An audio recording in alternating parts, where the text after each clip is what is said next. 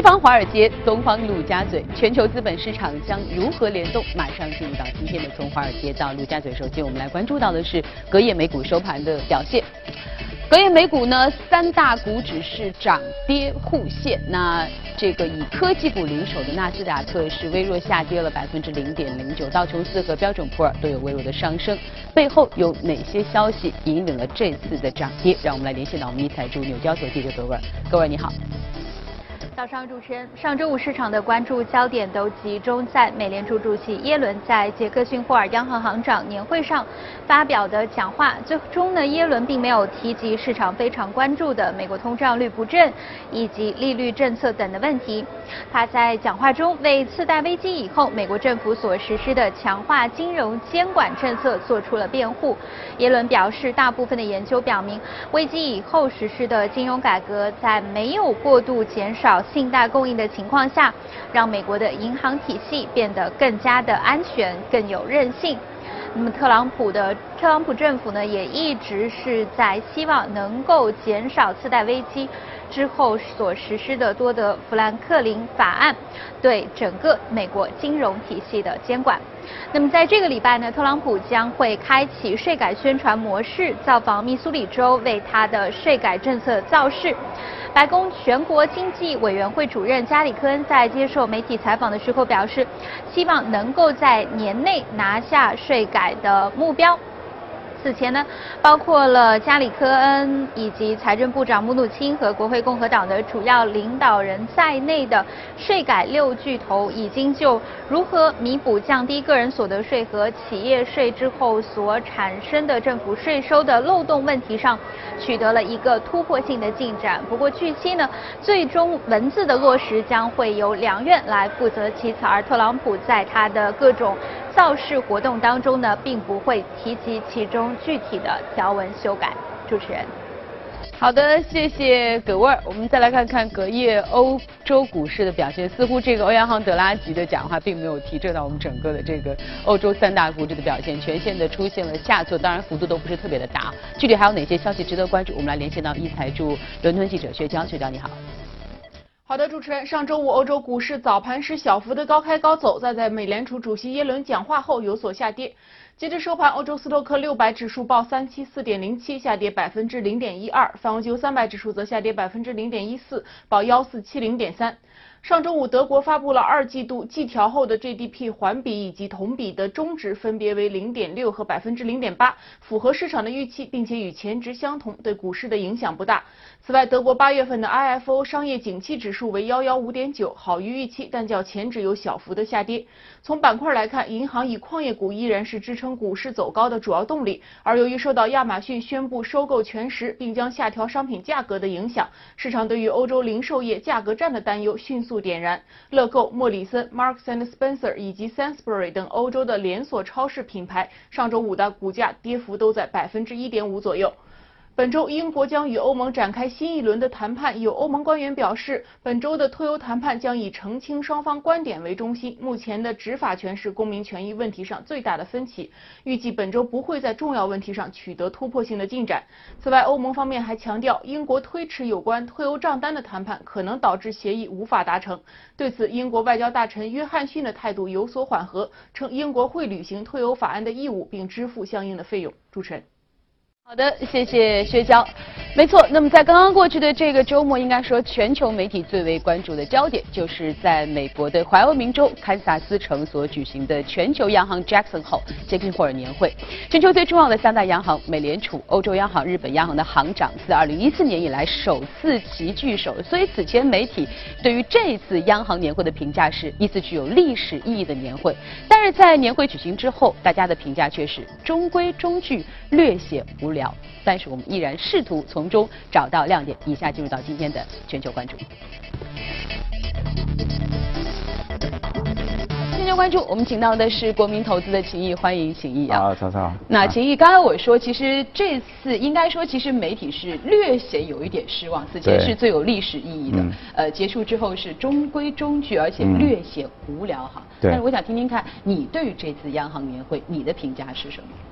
因为我觉得三位行长嘛，这个里面的话就是还是谈到了一个监管的一个必要性啊。嗯。尤其是那个耶伦，包括那个德拉奇，他们也谈到，是吧？因为怎么讲呢？就是说我们特朗普上台之后，他对整个一个金融机构的话，他是一个放松的一个监管，是吧？大家一下子把这个金融股炒得比较高，是吧？但是呢，从耶伦昨天的讲话的话，他还是强调了这种。监管的这个必要性啊，因为从从央行的角度的话，它不光是关心这个就业啊，同时呢，它也要关心这个整个一个金融，包括它的一个价格的一个稳定性。嗯。现在的话，就是我们看到，像美国的话，它的一个价格的稳定性基本上已经达到了，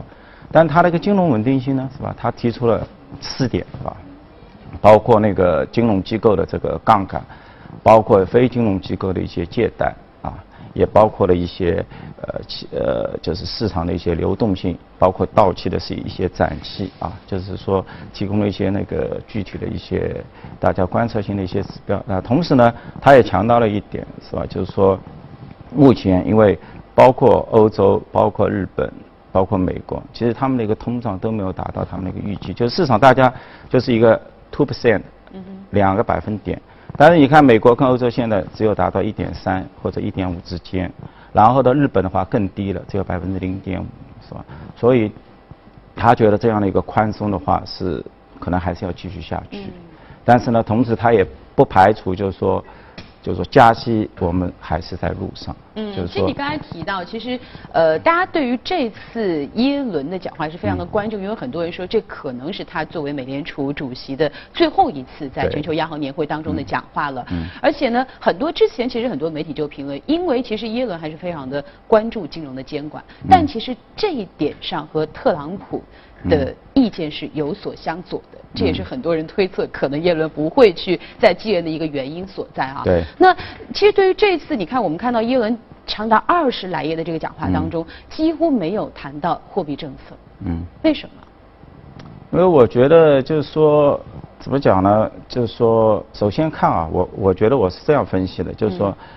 从美国包括了，因为他们还是三个国家还是。就是一致行动的。为什么这么讲？你首先大家谈了很多的是一个资产负债表，是吧？谈了美国的一个缩表，但是你看它整个一个央行的这样一个余额，就是说美国是大概是就是美日欧它都是四点五万亿，在一七年的四月份，嗯，三个地区他们都已经达到了。但是呢，他们这个就是说央行的这样的一个资产负债表。占到它整个一个 GDP 的一个比重而言的话，其实美国是最低的，它只有百分之二十九，那个二十三，那个欧洲的话它是百分之三十多，像日本的话它是最高的，就是达到要百分之九十八的。哇！所以在这样的一个前提下，其实美国它还是有充分的一个工具，即使你有任何，就是说。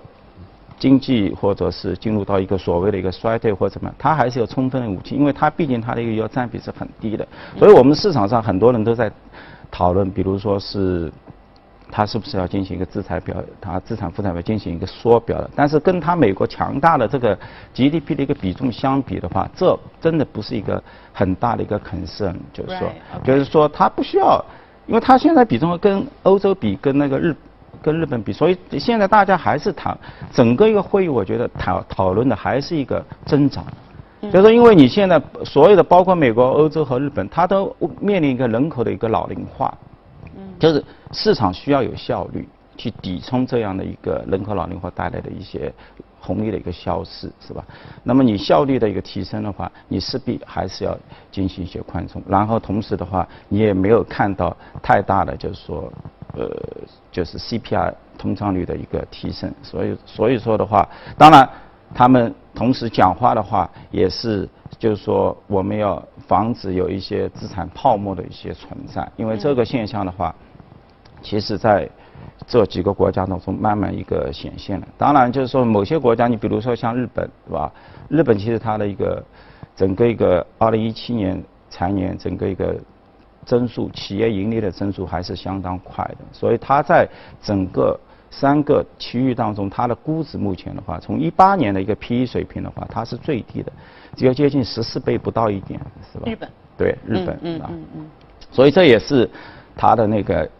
他的央行的那个行长，他的一个底气所在，是吧？嗯因为他所可以说这次这个黑田东彦是最强势的一个啊。对但是其实刚才我觉得其实谈到很重要的一点，就是你也提到了我们本次的这个 Jackson Hole 年会的一个主题，嗯叫 Fostering a dynamic global 呃 economic growth，就是嗯促进一个非常有活力的全球经济的增长嗯。所以其实因为大家都说，哎，为什么不谈货币政策？因为其实货币政策它每一次它每每个月度的这样的一个货币政策会议，它也可以去释放，嗯而且可能呃。应该来说，这次没有太多新鲜的花样可以出来，嗯所以可能三大央行二零一四年之后的这个行长的首次聚首，嗯大家希望可以关注一些更重要的话题，比如说全球老龄化之后啊，嗯包括全球经济的这个到底如何来持续的拥有。具有活力这个增长，这是可能大家比较希望可以去触碰到的一个话题啊。嗯那刚才说了这个耶伦，再来给我们说说德拉吉这次的讲话当中你所关注到的一些亮点。呃，我觉得德拉吉的话，第一个啊就是因为目前大家都非常关注欧元的一个强势，是吧？因为今年涨了百分之十二，是吧？那么其实他讲话之后，他并没有透露出对整个一个欧元一个上涨，他有太多的一个担忧。嗯所以他的讲话一过后，我发现整个市场它那个美元指数是快速的一个下滑。嗯，而且啊美元对欧元是创下了两年的新低对啊。，它嗯应该是一点一九，是吧？嘛，呃，就是上涨了当时百分之一。然后我们看美元指数的话，它是跌了百分之零点七。对欧元的，对日元的话，可能也有小小的一个贬值的这么一个动作，是吧？所以呢，我觉得德拉奇他的讲话的话，还是一个强调一个，就是说跟我们习主席一样，就是开放。是吧？就是他反对任何的，对任何保护主义，是吧？那可能对欧洲而言的话，他可能应该是享受到这么一个全球一体化带来的一些好处，是吧？所以他看到这样的一个担忧的时候呢，他就强调这么一个呃欧洲的这么一个开放，是吧？嗯。啊，对，其实我也关注到了，在这次的这个德拉吉讲话当中，三个关键词，一个就是全球化，嗯。啊，一个就是这个欧洲的这个合作，还有就是贸易啊，嗯欧元区的合作，还有就是贸易。那我好奇，其实我刚才也特别关注了一嗯。下，你看我们这个其实呃，我觉得德拉吉的讲话其实是给欧洲背书的，因为嗯。他也他也表示现在整个欧洲的经济的复苏是非常有活力的啊，也嗯。有可持续。为什么他讲完话之后，这个葛优我们三大的欧洲的三大股指是全线的下挫？因为我觉得可能跟他整个一个时间点嘛，嗯就是说他因为这个讲话呢，应该应该是在美国交易时段将近十点钟后面，哦对对对就是说对对他是在过后。哦，right right right，就是所以他们的那个市场，当然我们也要看到，就是说，你看今年美国，美国是整个一个股指是上涨了百分之九，是吧嗯？它有一个绝对会，但是呢，你考虑到美元指数的一个下跌，其实这一个一正一负的话，其实从货币币值的一个角度，那么美国它今年就是说其实是没有一个增长的，嗯嗯然后你去看整个一个欧洲的话，它还是升的比较烈的。这个年初大家很多 hedge fund 可能大家都喜欢去买欧股，它今年应该是很舒服的，因为欧元是上涨了百分之十几，它的币值在上升，而且它的股指也是在上涨。但当然最近的话，像法国啊，或者他们有一定的一个回调。那么这个回调的话，也反映了这个欧欧元的一些强势，是吧？那么股指上的话，它做一些调整，但是呢，你考虑到币值的这样一个增长的一个因素的话，它整体今年欧洲还是远远就是跑胜那个，包括美国是吧？包括日本是吧？日本今年的话，它的币值是涨了百分之七，它就是但是呢，它的一个货币的就是股指，它是增长了百分之五点几。那么把这两个因素进行一个叠加的话，它可能有百分之十左右的一个升幅。嗯，那你看我们刚才说了这个。耶伦讲话的关键词是金融的监管啊，德拉吉讲话的关键词是全球化、嗯合作、公平啊。嗯那黑田东彦的关键词是什么？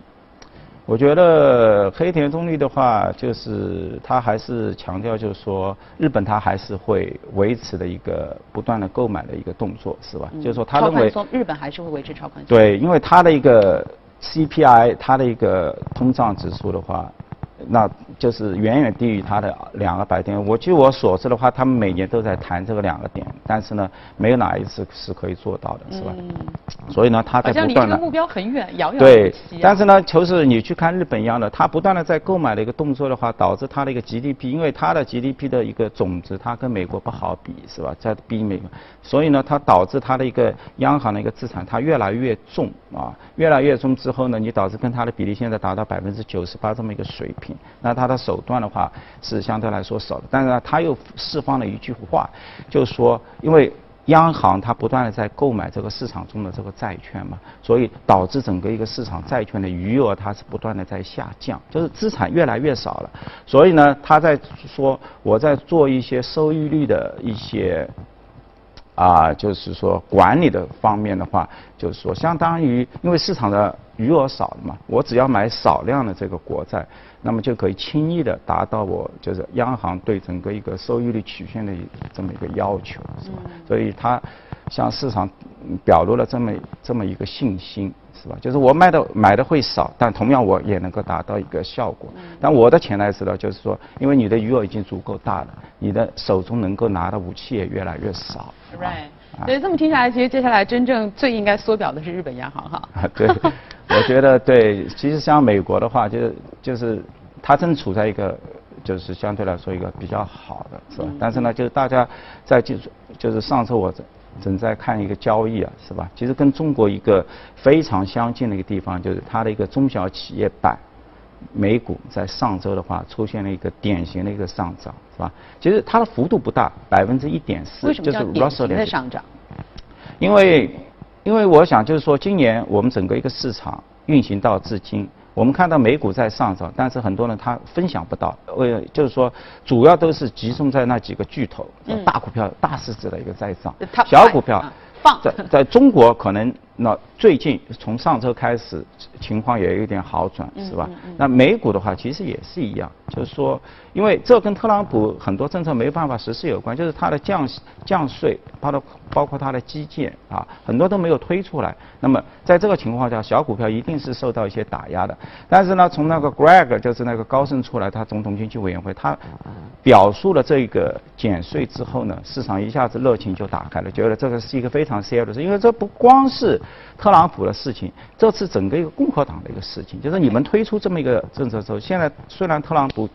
大家好像各方面推行有点困难，但是你是整个一个你的一个共和党的党派的一个事情，是吧？所以大家会觉得比较 serious。是这个减税一出来之后呢，就是大家觉得靠谱了之后呢，所以马上就是说中小板的话受到影响。因为我看了一下，像上个礼拜啊，你看 Russell 两千这么一个指数，它超过百分之二升幅的。就是整个一个股票一周啊，它有七百五十个，我数了一下，那你两千二就是百分之三十五的成分股，它的一个涨幅，它是远远超过指数的一个上涨，所以它这个呃普遍性的一个上涨，是吧？好，但是我们来看一下啊，今天我们要看的这个异动美股榜上，我们的异动个股到底属于哪个板块？我们首先来关注一下异动美股榜的情况。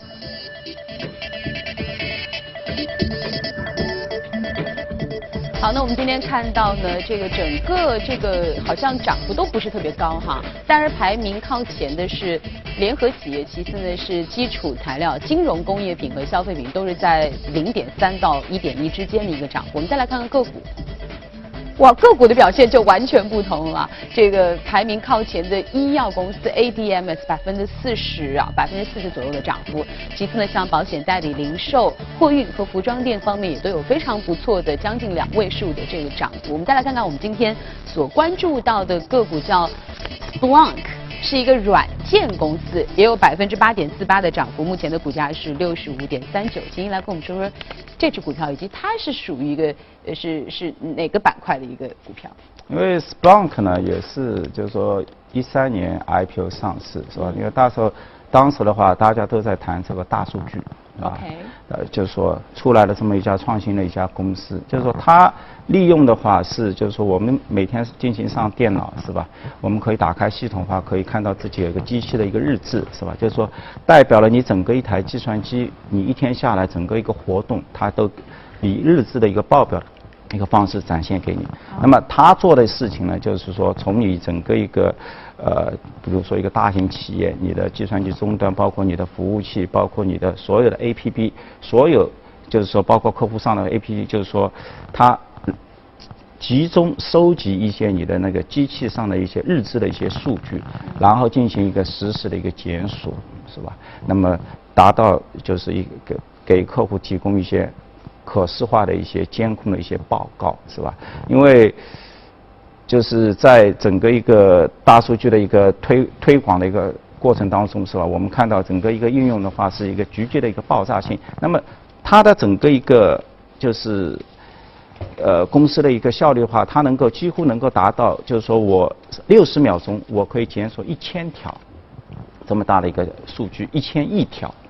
吧？这是一个很庞大的数据，因为你你一千亿条。对，我们现在在看，就是说，比如说上网我们查。呃，就是 Google 的一些新闻是吧？它基本上它没有办法达到一个实时的一个效果，就是说新闻一出来，我 Google 立马收到，是吧？这个效果我觉得现在所有的门户几乎它也做不到。但是呢，你在做这样一个呃在线零售啊，或者是一一些就是在线交易的时候，那么包括一些网络安全的话，它要求的话真的是一个实时的一个监测。所以呢，Splunk 的话，它就起到这么一个作用，是吧？然后我们去看它整个。那它属于你刚才所说到的这个中小板块的这个典型性上涨的领域当中吗？它背后上涨的我觉得它原因还是什么这一波蛮大的？，它市值的话应该应该是达到百分之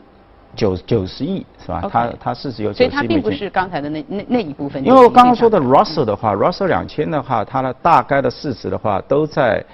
呃五六亿美金或者是五十亿美金以下的这些啊中小市值的一些股票嗯是，吧？那它这次上涨的原因是什么？这个 Splunk 我觉得当然的话，它的财报的一些数据相对来说是比较优异的，是吧？那么因为这些大数据公司的话，就是普遍的话，它几年了？你看它从一三年到现在一七年，其实它的收入不断的在增长，从两亿美金现在已经是扩充到。就是说，现在十一亿美金，其实它的年化的这么一个收入增长的话，达到百分之五十，这是一个非常高的一个业绩增长。但是呢，我们始终也没看到盈利 啊，这是大家蛮就是纠结，因为在华尔街的话，就是很多大数据公司的一个比较典型的现象。呃，其实目前的一个大数据公司，我在美国典型的话就是一个 Splunk，还有一个是 Palantir，就是说就是美国一个科技部长目前他们投的是吧？的确如此，就是说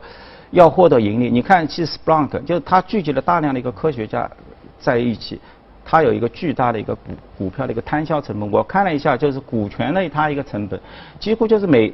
非常平稳的，在过去三年都要占到它营收的百分之四十五。嗯，所以呢，它已经产生了这个报表的现金流的话，经营经营的现金流是出现了，但是呢，你考虑到这种股权的这些成本的话，所以在报表上我们是看不到利润，是吧？嗯。但是呢，从它公司播报了这个财报而言的话，那么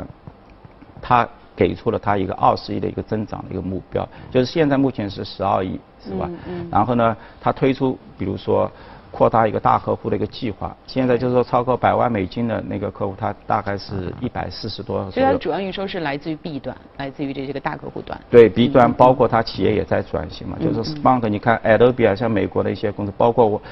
微微软的一些三六五，就是 Microsoft Office，它都是往云端，就是往订阅服务，就是以以前大家都是 license，就一次性的你买断我的一个软件，没错。然后的话，我派工程师上门进行一个维护啊，但是现在的话都往就是往 subscription，就是一个订阅上面去发展，就是你从云端下载我一个软件，然后我实时的跟你在进行跟踪。所以呢，这个的话，整个一个华尔街给它的估值会更高。目前的话，其实你从一二年到现在一看，它的这一关收入它不断的上升，原来十五，现在已经达到云端加这个的话。达到百分之四十左右，是吧？那么公司的提出了这次提出了一个新的计划了之后，到二零二零年，就是三年之内，它会达到一个百分之七十五。那么它的一个毛利率的提升的话，几乎大家都是可以预料之中的，是吧？嗯嗯。啊，所以我觉得这个市场的话，在周五的话，对它也这样的一个季报，包括它的一个未来的一个发展的一个计划，就是表示了一定的认同啊。嗯，那对于这样的一些这种，我觉得它应该是属于科技类的公司了，而且是相对比较前沿的科技类的公司。那对于他们接下来的发展，有什么样的可能会预见到的一些风险或挑战吗？在它实现它的这个目标的路径当中？因为我觉得这样的话，最更重要的可能还是一个被替换，是吧？其实其实我们谈从大数据，我们也谈了很久了，对是吧？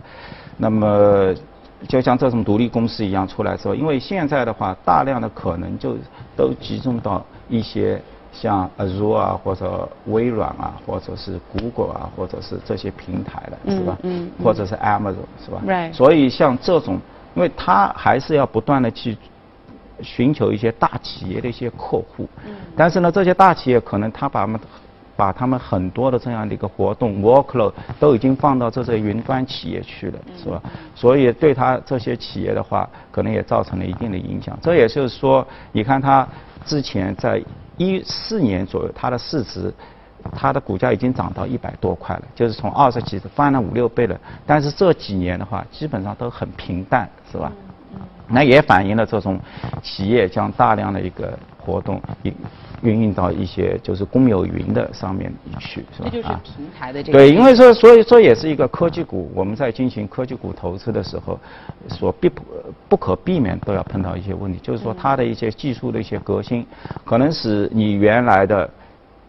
特别你像那个 Plantier 那家公司，因为他做那个大数据监测的，就是他发现了本拉登。所以这个公司一下子当时估值的话，估值非常热，非常热，是吧？它它就是从这些大数据中找到它的一个踪迹。所以这么听下来，有没有可能今后这些细分领域的这些呃科技类的公司，最后会被这几个巨头、平台型的巨头给收购掉？会不会成为他们最终的一个命运？对，我觉得，因为从它目前的一个事实角度的话，是吧？就是说，还有它刚刚获得盈利的话，说明这些企业还是有一定的一个脆弱性，是吧？因为你。就是说，你必须向市场验证，因为你已经过了五年了嘛。如果你还不能持续盈利的话，那大家会觉得比较担忧，因为你可能要进行一些股票的一些融资，所以我们说，对于任何的这些呃科技类的创业公司来说，创新不易，但是持续长久的活下去更加的不容易。好，来看一下美股财报啊。五一 Talk 发布的最新财报显示呢，公司第二财季的净营收一点九二亿，同比增长百分之九十七点九，现金收入三点五五亿，增长了百分之八十一点九。不过，由于开拓 K 十二阶段的外教业务以及营收成本、运营费用等方面支出的增长，五一 Talk 第二财季毛利率由去年的六十四点九下降到了六十二点九。近日呢，杰富瑞将推特的评级从买入下调到了持有，目标价从二十下调到了十六美元。原因是基于到处都有更好的社交媒体玩家。杰弗瑞分析师在研报中表示，推特全球平台的用户参与度很广，但是商业化的进程却在放缓。财报方面呢，推特第二季度广告营收下降至四点八九亿美元，降幅是百分之八。亚马逊日前宣布收购全食超市的交易获得股东批准之后，将在八月二十八号完成。与此同时呢，亚马逊将下调所有受欢迎的商品的价格，包括有机香蕉、责任养殖三文鱼、有机大号的棕色鸡蛋和动物福利评估认证的百分之八十五瘦牛肉米等产品。美国司法部称呢，底特律联邦法院日前判处前大众的工程师詹姆斯·罗伯特·梁四十个月的监禁。并且处以二十万美元罚款，罪名是欺诈和违反环境法。詹姆斯成为大众排放门丑闻当中首位在美国被判刑的员工。美国底特律联邦地区法官表示，现年六十三岁的詹姆斯·罗伯特·梁虽然不是大众排放门事件策划主脑，但扮演了关键角色。他和大众的行为不但破坏买卖双方的信任，对美国经济体系也犯下了非常严重的罪行。詹姆斯·罗伯特·梁，一九八二年起在大众工作。法庭称其是大众最有价值的柴油发动机专家，而且对大众公司太过忠诚。他自二零零六年开始就知道大众存在尾气排放欺诈问题。目前共有八名大众员工因尾气排放事件被起诉。大众高管奥利弗·施密特已经在本月认罪。底特律地区法院计划在今年十二月六号对其宣判。施密特可能被判处七年有期徒刑和四十万美元罚款。东芝就出售芯片业务达成了广泛协议，出售的金额大约在一百八十三亿美元，将在八月底前与包括西部数据在内的联盟签署合约。这个联盟呢，包括了像西部数据、日本产业革新机构、日本政策投资银行等等。西部数据未来的投票权将不到总数的三分之一。美国高通公司执行副总裁兼总法律顾问罗森伯格近日表示，高通已经在八月十八号向美洲加呃美国的加州南区联邦地方法院提起诉讼，要求法院颁布初步的禁令，强制四家 iPhone 代工厂向高通支付针对 iPhone 产品的专利授权费。四家 iPhone 代工厂是指富士康的母公司红海精密、伟创、人保及和啊及和硕。那么，二零一七年五月呢，高通将这四家代工厂告上法庭，理由是他们拒付专利的授权费。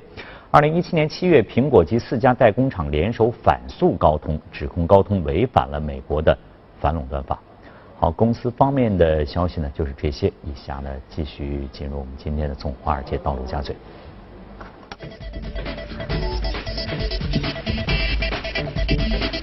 好，接下来我们进入到今天的美股放大镜，看看今天我们要关注到的有潜力的这个热股啊，是 Pure Storage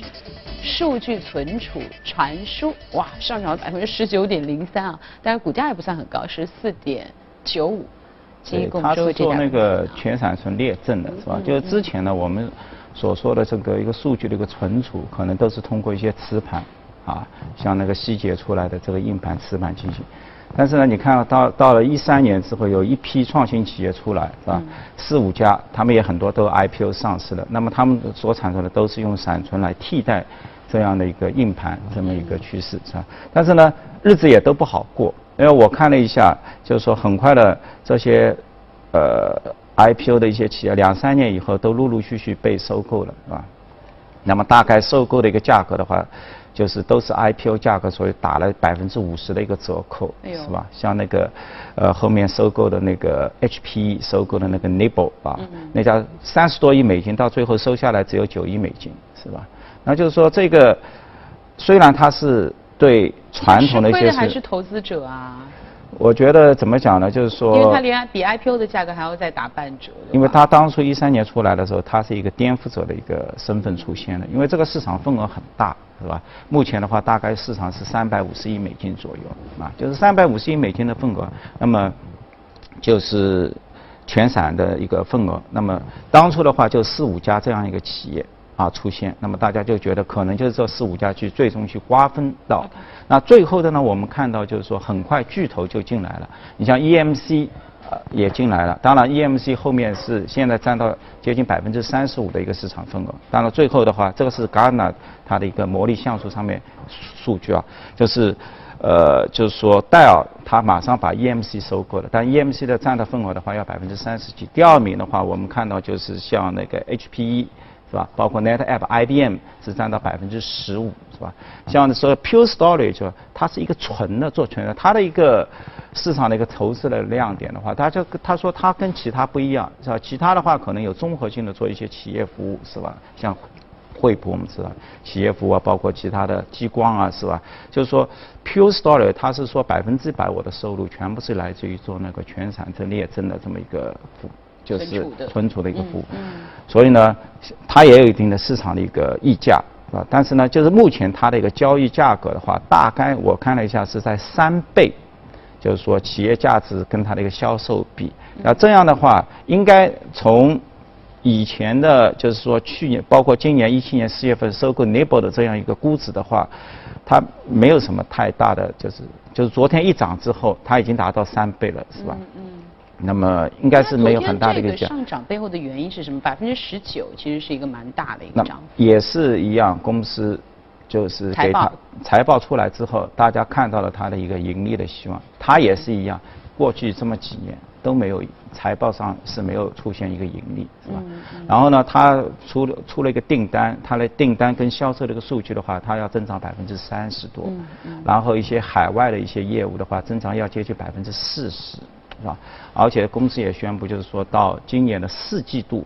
那么大家就是三季度还没看到，四季度的话，它在一个经营业务的一个现金流上面呢，大家总总算可以看到四千万美金的这么一个盈利。嗯。所以美美股的一些科技公司的话，就是一旦进进入到一个低估反转或者一个盈利到进入到一个拐点的时候，它的股价它的一个反应还是蛮，就是说。变化还是蛮强烈的。但是按照你刚才的这个逻辑啊，因为刚才其实我们聊上一支这个股票的时候，你也谈到，其实很多的这些呃科技的这个创新的的公司，呃很大程度上一方面是平台的，一方面是接下来的整个云服务啊。嗯。包括你刚才说，可能现在很多的公司它就不需要用这个硬件的存储，它就直接上传到云端了。所以呃这是第一点。呃第二点就是您刚才说到的这一轮百分之十九的上升，基本上它的这样一个三倍的这样一个比例也达到了一个饱和。那是不是意味着接下来？来，其实这个公司的股价就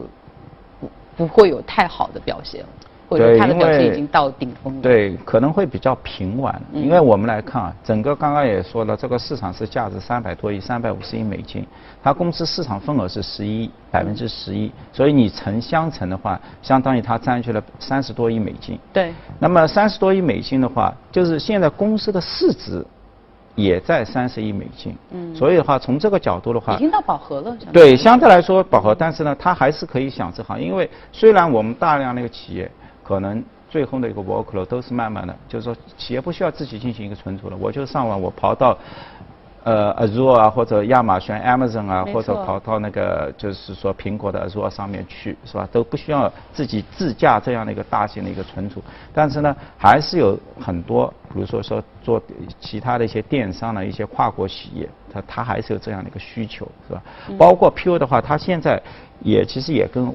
呃谷歌在合作，是吧？就是呃，就是说有些包括一些做一些大数据的，就是说做一些机器深度学习的，目前很多人也，因为你要做深度学习，第一个你要配整个一个英伟达这些 GPU 的一些芯片，第二个你肯定还是要自建这样的一个存储系统。所以呢，现在有几家大型的公司现在也正在用 Pure Storage 的这个。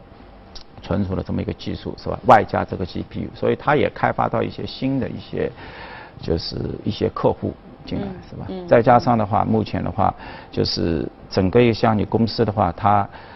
百分之三十的这样的一个订单的一个增长，然后的话，它的毛利率现在也很好，也有百分之六十五，是吧？这个这个毛利率其实大家还是没想到，因为你因为你看。去年、今年的话，它这个 Nano 闪存的价格涨得它的很高，毛利率还是蛮不错的。它的毛利率还是蛮高的，就是说，你看它的一个芯片的一个 nano，因为像这种存储类公司的话，它就是要买大量的一个存储芯片出来，然后自己做这个布局，是吧？就是说，终端价格就是它的一个上游价格涨了很多，但是呢，它的企业的一个毛利率并没有受受到一个影响，说明呢就是两点，它还是能够非常有效的。可以向他的一个下游客户去转嫁这样的一个成本的一个上升，这也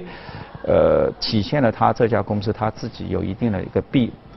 高端的一个壁垒以及它的一个定价的一个能力，嗯是吧？我觉得今天其实呃，秦毅帮我们挑选的这两只的这个个股都非常的有趣啊。首先，其实我们通过对这两只个股的这个分析，我们也看到，其实呃，应该说对于这些细分领域的科技创新类的股票来说，他们接下来确实会遇到的一些来自于平台或者说更大的这种科技创新的风险。嗯所以呢，科技股应该说接下来是科技股的创业应该会越来越不易啊。对但另外，我觉得刚才其实秦毅在给我们分析整个这两只股票的时候，也提供了一些我们来去测算一个公司下一步上涨空间的一些方法论，也可以供大家来去这个参考。那感谢大家关注我们今天的这个呃全球关注，包括我们给大家来推荐的我们的热股和潜力股。